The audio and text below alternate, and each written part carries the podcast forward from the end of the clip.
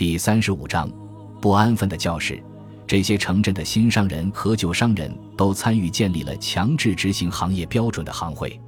这些行会商人的财富和权势越来越大，最终拿下了大部分城镇的管理权。行会的历史相当漫长，它的成立可以追溯到九至十世纪。但在最初阶段，他们本是由虔诚的教徒建立的兄弟会，他们为死去的教友祈祷，也会支持那些急需帮助的成员。同一个行业的从业人员自然会加入同一个行会，这样一来，经济利益以及宗教利益就发挥了作用。他们建立了自己的组织，制定了商业及制造业标准。他们反对外来者偷师他们的秘密，于是建立了一套严密的学徒制度。他们一度在教堂庭院或市镇大厅开会，但到了十二世纪末，许多商人已经有了自己壮观的议事场所。这些地方被统称为行会会馆，不过，他们依然继续从事虔诚的事业，为慈善事业募捐，为死者募集丧葬费用。他们当中的许多人有自己的礼拜堂，或者至少在附近的教堂中拥有一盏圣堂灯。他们出资修桥补路，虽说这里面也有自利的成分。手艺行会还负责安排神迹剧演出，改善交通。在莎士比亚之前。神迹剧是英国戏剧最重要的组成部分，宗教力量、社会力量以及经济力量的密切结合，属于彻头彻尾的中世纪现象。十二至十三世纪城镇漫长的繁荣昌盛时期，也是城市共同体意识高涨的时期。不过，在某些方面，共同体观念还是虚妄的，因为比较富裕的城镇居民建立了一套权力寡头制度。让权力集中在几个家族构成的关系网中，在诺里奇，百分之六十的财富掌握在百分之六的人手中。正是这些人在城镇法院中担任陪审员，他们还把持了当地政府机构中的职位。然而，在维护新获得的特权以及传统的过程中，人们还是产生了公共利益的感触。伦敦的市民委员会就成立于商人和工匠激烈对抗的时期。如今在这里依然可以听到市民聚会时发出的“行行”或“不行不行”的叫喊声。这种团体意识受到了自由的城镇氛围的强化。聚居于此的人们因一份商业协定而团结在一起，他们不受制于乡村劳役法规的限制。到了十二世纪初，人们已经树立起一种根深蒂固的观念：如果一个利农在城镇里居住了一年零两天，他就获得了自由。城镇的氛围确实不同。我们可以想象，当时用木头搭建的房屋和店铺，在他们之间的空地上，老母鸡在地上扒土，矮种马也被拴在那里。许多木头房子是双层的，底层是商铺，上层是卧室。永久性的商店建起来了，但许多摊位还是可以移动的。白天搭起来，晚上就拆掉。在任何城镇。石头房子大概都属于富裕的商人，在切斯特，地面平整的街道上加盖了一层木质的人行道，这样一来，它就与两侧的商店橱窗同高，行人也就可以逛街购物了。英格兰的城镇四处都是尘土和垃圾，有一部分被猪和家禽清理干净了，地上流淌的溪水经常被生产废品和粪便弄得肮脏不堪，讨价还价的声音。争吵的声音很是激烈，由于中世纪英格兰特殊的刺耳尖叫和兴奋劲儿，这里总是忙忙碌碌的。国王的幕僚在多大程度上改革了司法部门？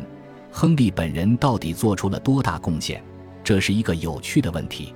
据传闻，他在许多个不眠之夜与幕僚争论法律的要点。这种说法很可能出自善意的虚构。毫无疑问，在亨利当政时期。英格兰的法治得到了加强。瓦尔特·梅普指出，国王对新司法程序做了精心的设计。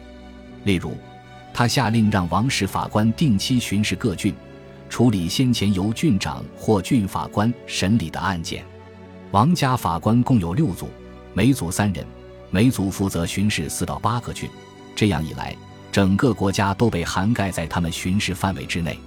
他们的总部就设在威斯敏斯特。但核心职能是向外辐射的。他们的种种举措当然主要是为了国王的利益，因为国王要收缴罚金以及其他款项。众所周知，王家法庭比法官更爱钱财，国王期待在司法程序的每个阶段都能有所斩获。如果富人犯了罪，他得花一大笔钱去获得国王的恩泽。在这个乱象丛生、暴力肆虐的社会中，这种安排被认为是天经地义的。看病得花钱，见法官也得花钱。法律是权力的另一种形式，它只是在变得更加灵活、更加有效罢了。但是，自立行为有时会产生令人始料未及的结果。在全国推行统一的王家司法，为习惯法的发展创造了条件。国家法律凌驾于地方风俗之上。当法律统一之后。它最终成为所有人共同遵守的规则。为了强调这种共同法理论，当时的社会出现了好几种说法。按照英格兰的风俗，或根据这片土地上的风俗，都成为标准的公式。人们将法律简化为命令，简化为惯例的要求，它也由此可以被编成法典，变得标准化。英格兰历史上最重要的法律著作之一是伦诺尔夫德。格兰维尔的《论英格兰的法律和风俗》，此书就写于亨利二世统治时期。在亨利二世活下来的几个儿子当中，理查居长。他在一一百八十九年登上王位，而司法记忆在理查一世登基之时注定要启动，这并非偶然。亨利的行为是在替自己谋利，但他的举措能促进人们遵纪守法，保证司法行政的连贯性。他对改革毫无兴趣，也没有改革的计划。他的行为只是出于个人的私利，而且完全是形势所迫。除了这些行为能给他带来更多的金钱，他从来没有想过他们的后果。这就是英国法律宏大体系的基础。亨利误打误撞建立了一套延续至今的制度。新的司法程序还产生了另一个令人始料未及的后果。法官的一项职责是裁定财产纠纷。当时是否有人抢夺他人的土地，这是十二世纪普遍存在的问题。当时的大小领主总想扩充自己的地盘。在处理这类案件时，法官往往会叫来十二名当地人，征求他们的意见。英格兰的陪审团制度到底起源于何时，至今仍有争议。但我们至少看到。他在十二世纪已经得到系统应用，五十年后，刑事案件也采取了陪审员制度，陪审团审判也顺势取代了决斗和神明裁决，争议各方被用传票交到法庭。从这个时候开始，传票呈现出标准化的形式，传票价值六便士。英格兰的司法制度以偶然且不可预测的方式建立起来了。然而，法律并不会独自进展。王家法律在创设之后，需要一群训练有素的追随者去阐释和修正司法原理。十一世纪还没有出现职业律师，法官只是国王的仆从。在亨利二世当政时期，这个空白终于得到填补。到了十二世纪末，牛津开始讲授后天习得的法律，在威斯敏斯特法庭汇集了各种专门的法律流派。不久。一群名为法律人的群体出现了，他们组建起一套分工多样、等级多重的职业体系。他们吃住都在一起，他们居住的各式客栈和旅店后来变成了林肯法学院、格雷法学院等。中世纪社会的一个悖论在于，它一面存在着极端的暴力和混乱，一面又渴望繁文缛节和等级制。就很多方面而言，英格兰是一个无法无天的社会。但它也是一个好打官司的社会，人们喜爱法律，正如他们漠视法律。对于他们来说，法律管的还不够多。法律有抚慰人心的作用，它代表了权威和传统，即便他们遭到藐视，他也不曾缺席。如果你在开庭日来到威斯敏斯特大厅，置身于一片嘈杂声中，你仿佛会听到国王的声音。另外，我感到好奇的是。你没有说到点子上，先生，点子就像毛把，是很难击中的。别和我争论法规，我才是这条法规的制定者。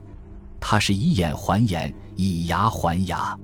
亚里士多德是我们伟大的朋友，但我们更伟大的朋友是真理。大厅的地板上铺着灯芯草，灯芯草中有掺杂香草，以冲淡人们以及囚犯身上发出的臭味。法官随身带着洋茴香和黄春菊浸泡过的亚麻沙球。王座法院、普通诉讼法院以及理财法院均有自己的审判小组。有庭力之称的专门答辩人，就是后世的出庭律师的先驱。当时的答辩人都希望自己能晋升为法官，法律的职业化由此彻底完成。申诉变得越来越专业化，往往依靠判例。